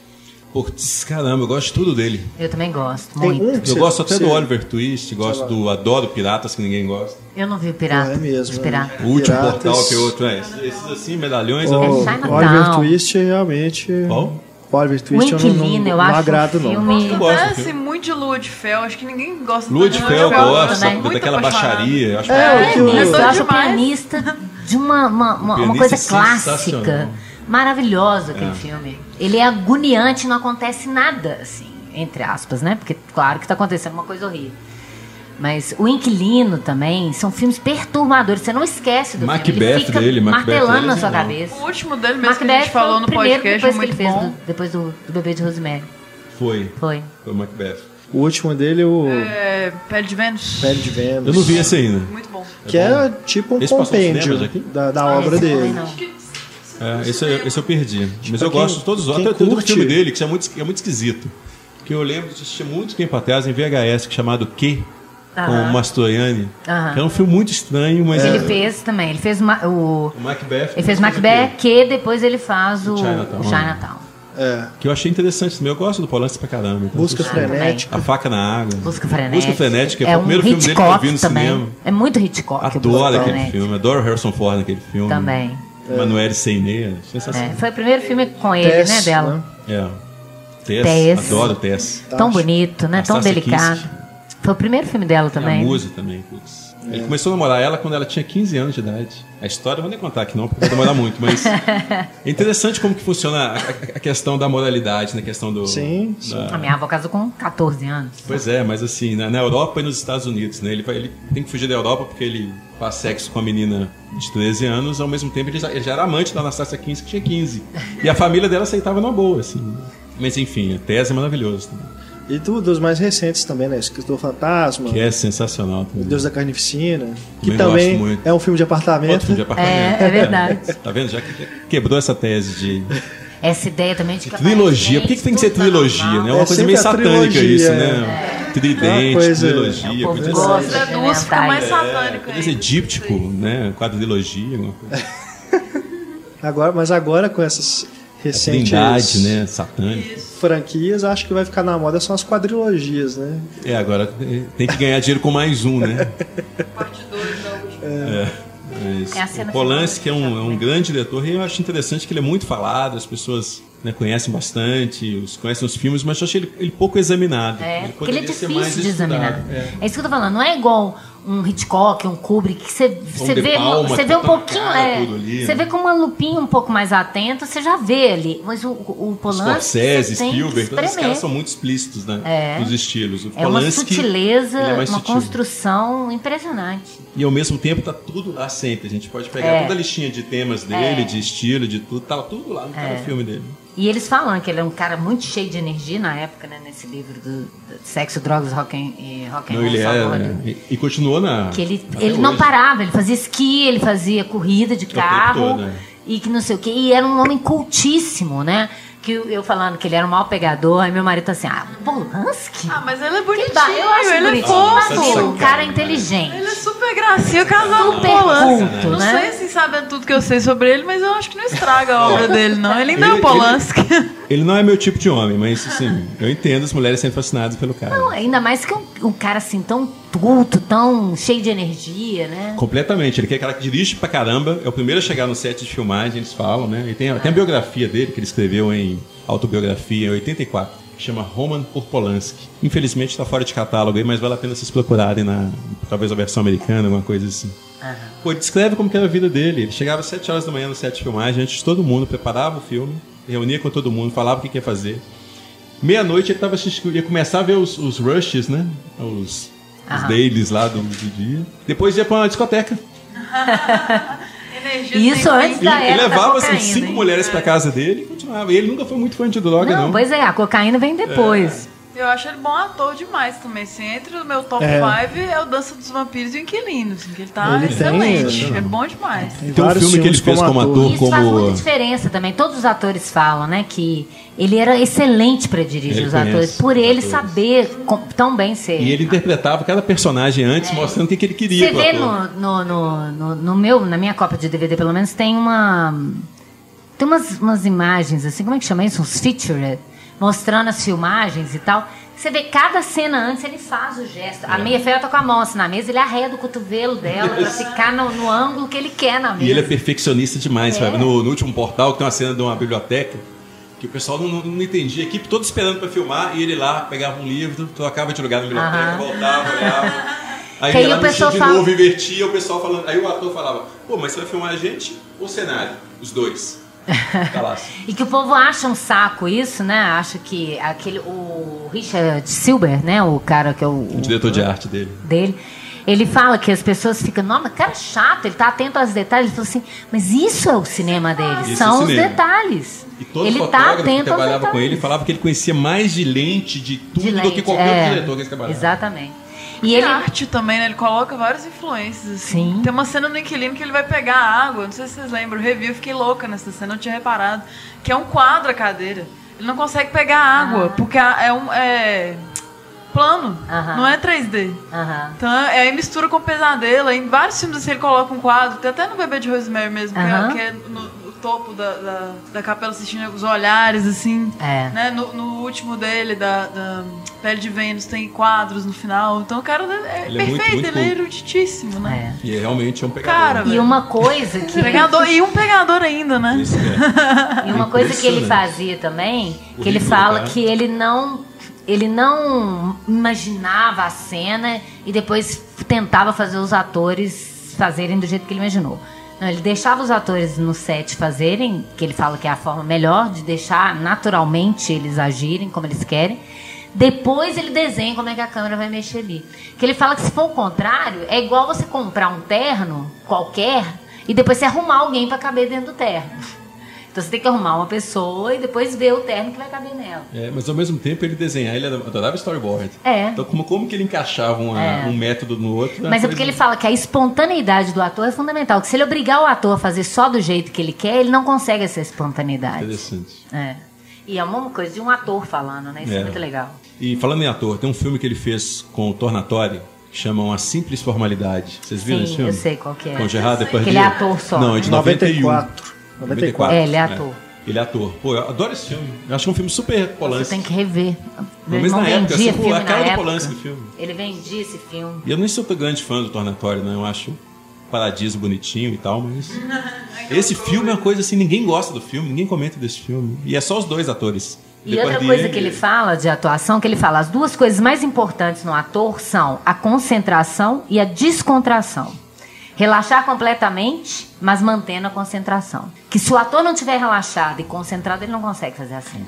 Isso é massa, né? Parece uma coisa tão óbvia. E isso descreve mais ou menos ele, né? Não sei. É, é perfeito. Tava o tempo todo ligado em tudo.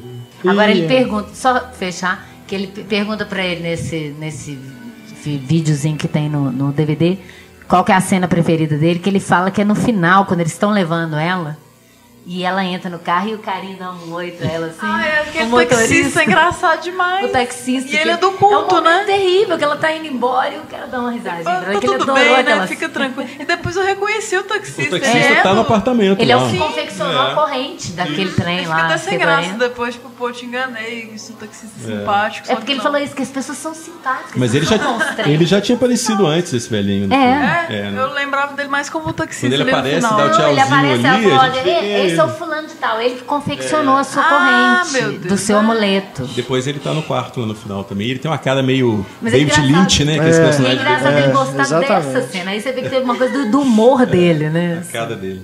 E ele também não perdeu o humor, apesar de tudo de desgraça que aconteceu na vida dele, É. né? Ele consegue colocar elementos de humor, assim, no inquilino mesmo. É, todo. eu Muito, acho que isso né? tem a ver até com essa experiência, de essa forma de ter que lidar com a vida de uma forma. Foi ficando Por isso que tem uma coisa humor, mas terrível. Forte, ali. né?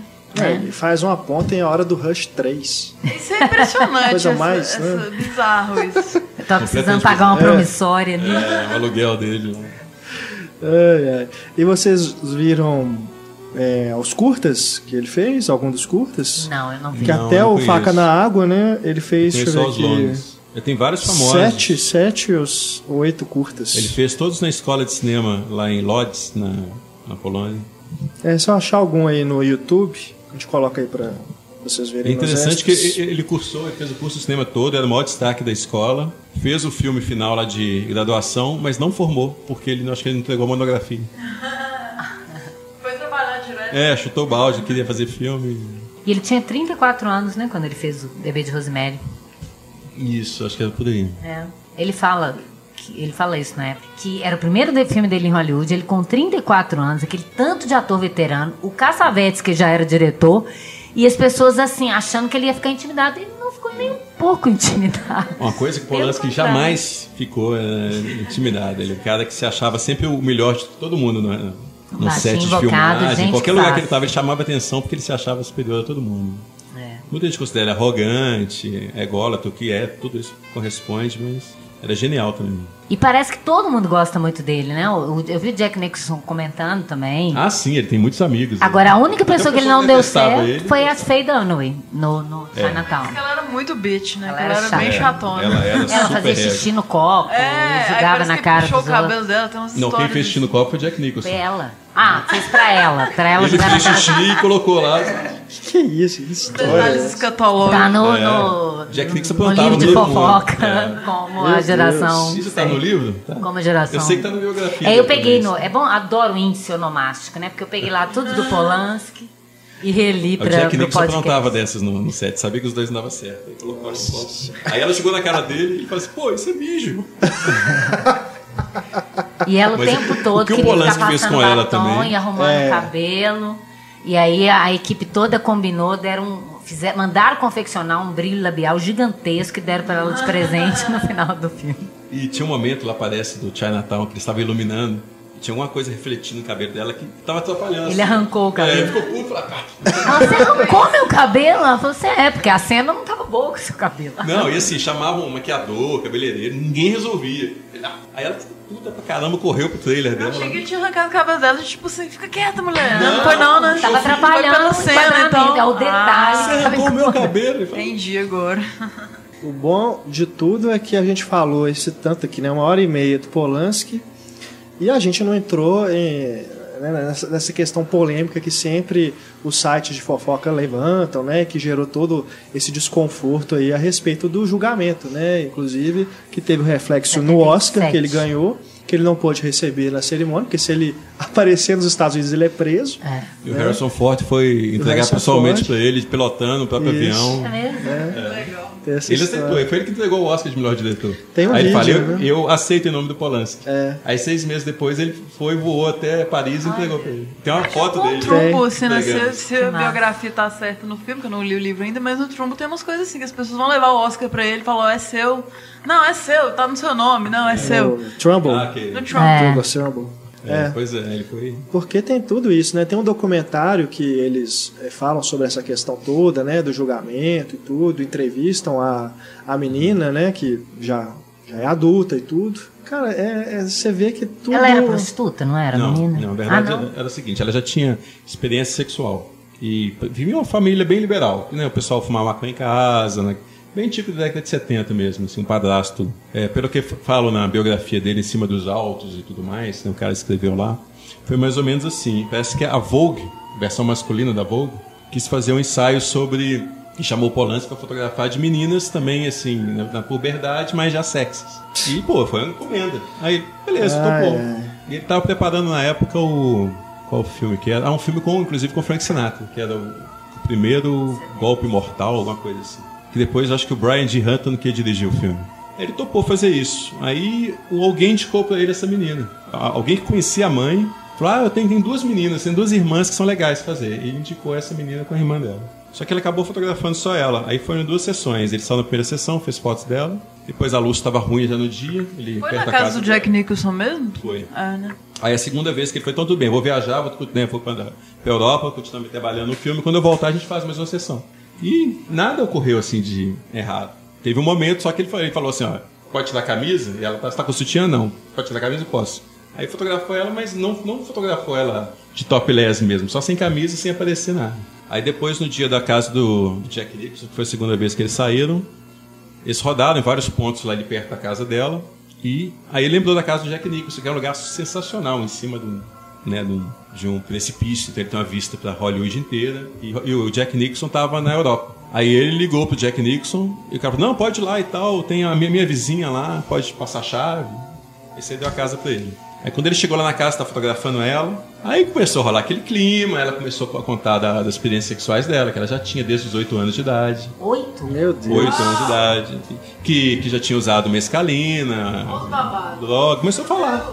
Aí começou a falar aquele clima e tudo mais, e aí tem as duas visões, né? A visão que ela- ele fala que ela, que ela foi super Sedutora. É, não, na verdade não seduziu, mas ela foi aceitando as investidas dele numa boa. Ele chamou ela pra poder ir pra piscina, fotografou ela dentro da jacuzzi lá. Você pode tirar a roupa agora? Tem essas fotos? Foto- Não, não, as fotos não. Aí fotografou ela dentro da jacuzzi, depois chamou pra poder. Ele tirou a roupa também, entrou na piscina com ela. Aí ela falou: ah, não tô sentindo muito bem, saiu, foi pro quarto. Deitou no sofá. Aí ele foi, chegou lá no sofá e tal. Aí começa a divergir, que ela fala que não queria, que ele começou a passar a mão nela e tudo mais, ela não queria. Falava não e ele continuava. E ele fala que não, que ela nunca falou não pra ele. Continuou na boa. Aí ele, ele só perguntou pra ela: Você toma pílula? Ela não, então vamos fazer sexo anal. E fizeram sexo anal. Caramba. Na boa, Cara. vai ser a forma Sim. como descreve Isso é o que? Um livro? a biografia dele. Que tem, Ah, biografia. É a do Christopher Sanford. Detalhes assim. É, que o cara pega exatamente o que no- foi falado, assim, detalhes. Aham. Isso eu tô falando de forma. Dos depoimentos. Tô falando de forma geral, mas ele demora. Ele tem um capítulo É porque inteiro independente, a questão não é estupro ou não. A questão é o cara ter tesão, a menina se- sendo sedutora ou não, por uma criança. Porque é uma criança, gente. Sinto muito. Pode ser que sedutora ou o que sim, for. sim. Ele sabia que ela tinha 13 anos, ele nunca negou isso. Mas o que ele colocou é que Eu ela, pensei que ele ela sabia parecia que era uma ter 18. Ué, mas e daí? É, esse documentário que eu citei se chama Roman Polanski Wanted and Desired. Nossa, isso não E ele foca em torno disso e mostra como o, o circo que a mídia criou em torno Não, isso foi horroroso. do O caso, juiz, né? Os juízes querendo aparecer expulsar tudo. esses estrangeiros Ele malucos. ficou olha. preso numa, numa instituição para doente mental, assim. É. Durante um mês fazendo um laudo para ver se ele era pervertido sexual. E o, o juiz insinuou, não, você faz isto que a gente, né, o laudo ser negativo, beleza, você tem a condicional. É. E depois o juiz começou a mudar de ideia, ele falou assim, não, não volto pra lá mais não. Aí ficou amor. E o juiz Mas, queria assim, ele- que o negócio fosse televisionado pra ele aparecer É. e tudo. Enfim, tem toda uma. uma- E ele ficou assim meses e meses e meses se Uma submetendo coisa à justiça. Ele não corrompida, chegou né? e fugiu simplesmente. É, Igual parece que ele, né, ah, começou a pegar e fugiu. Não, ele foi lá e fez tudo que a justiça mandou. Tudo. Ele saiu do país várias vezes, que ele estava trabalhando na refilmagem do, do Furacão, do John Ford. Depois seria feito lá e parece que é um filme horroroso, não cheguei a ver. Aí ele saiu várias vezes, retornava pro dia da audiência, tudo direitinho. Aí chegou nesse último dia lá, que o juiz ia dar sentença, e o juiz já tinha insinuado que ia mandar ele de volta para completar o resto dos dias que ele tinha imposto nesse lugar, para ver então se seria preso ou não. Ele poderia ficar até 50 anos preso por conta disso. Ou poder ser solto. Ele estava totalmente na mão do juiz. Aí ele falou assim: Eu não vou submeter minha vida na mão de um Esse cara que, juiz que eu já tô vendo que não é confiável. E falou pro advogado dele. O advogado dele: Não, não faz isso não e tal. E tá lá conversando com Olha, ele já saiu. Eu tinha ido embora, já passou em casa, fez a mala. É, tem hora que você, quando você vê que a justiça não vai ser favorável. E, e é interessante como que é o destino, né? No caso do Polanski, o destino, a armadilha do destino é um nome perfeito para a vida deles. jeito. É. Que ele veio no Brasil no final da década de 60, no Festival de Cinema do Rio de Janeiro. E perdeu o passaporte dele polonês aqui. Aí ele foi, logo da, depois daqui, ele saiu daqui e foi encontrar com a Sharon Tate, que estava filmando lá na Itália. Chegou lá e eles não deixaram ele entrar porque ele estava sem passaporte. Aí ele foi pra Inglaterra, onde ele morava. Aí ele falou, pô, vou ter que voltar lá na Polônia pra fazer um passaporte e tal. Ah, quer saber? Eu vou lá até que mais perto aqui, Paris, que ele nasceu em Paris, né? Então eu posso pegar um passaporte uma vez e já, já fazer a requisição de dupla cidadania. E salvou a vida dele, porque depois ele fugiu para Paris, que é onde que ele não pode ser deportado dos Estados Unidos. Ele foi por acidente, assim, conveniência fazer o, passaporte francês dele. Mas vale a pena ler esse livro. Tem para vender, chama Polanski Uma Vida.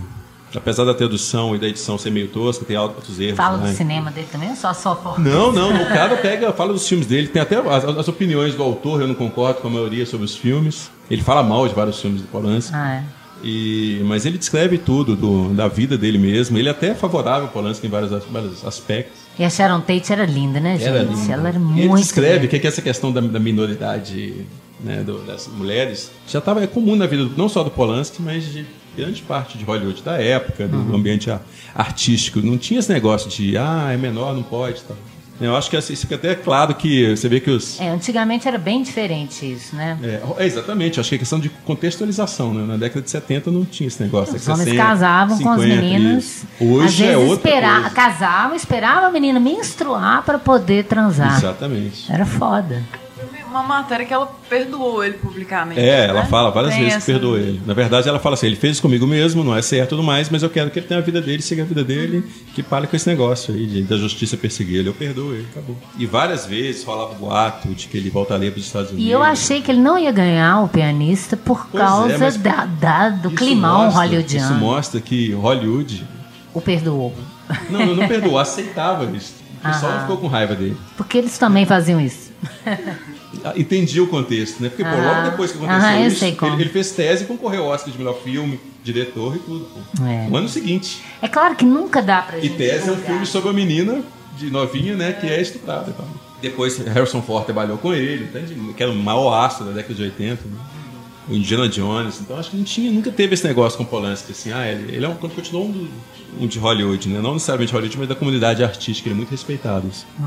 Jack Nicholson continuou frequentando a casa dele, Warren Beatty, Mas é isso, galera eles falam que além de ser um homem cultíssimo e essa energia ser contagiante, que é, nesse livro o cara fala que ele era, alguém comenta, que ele era capaz de te contar um caso bobinho em meia hora, como se fosse uma, uma história incrível. Isso, convencia qualquer pessoa. É, contava e mantinha todo mundo entretido, ele contando um caso, tipo assim, bati ali meu carro na esquina agora, e a, e a história ficava interessante. ele falava assim, eu preciso conseguir um projeto. Aí ele ligava para um produtor, em questão de 20 minutos ele já tem um contrato. Já convencia o cara. Impressionante. Tinha lábia. É. Mas leia o livro, vale a pena. Aham. Esse livro dele, bacana. Beleza, vamos chegando ao final do nosso podcast sobre o bebê de Rosemary e também sobre Polanski, né? Fizemos um, adendo aqui no final, agradecendo aqui demais, demais, demais a presença do Carlos Quintão, que foi inclusive que Obrigado sugeriu a todos. pauta, hein? É. É. Pois é. Eles não me chamaram pro do Polanski, mas eu me vinguei. Ana Lúcia, mais uma vez, Eu que agradeço. prazer enorme. E Stefania e Antônio, Valeu. Sigam o Instagram. Polanski lá já. Valeu. Sigam o Instagram, sigam o Facebook, Twitter do Cinema em Cena. Conheça os planos de assinatura aí do site também, você que ainda não é colaborador, para você ver os benefícios que você tem. Você pode, né, aqui no podcast, participar enviando as perguntas. E o nosso e-mail, mais uma vez, cinema.cinemascena.com.br, caso você tenha alguma dúvida. É isso, vamos ficando por aqui. Me despeço, deixando aqui o meu abraço para vocês e a gente se encontra numa próxima oportunidade. Até mais, tchau!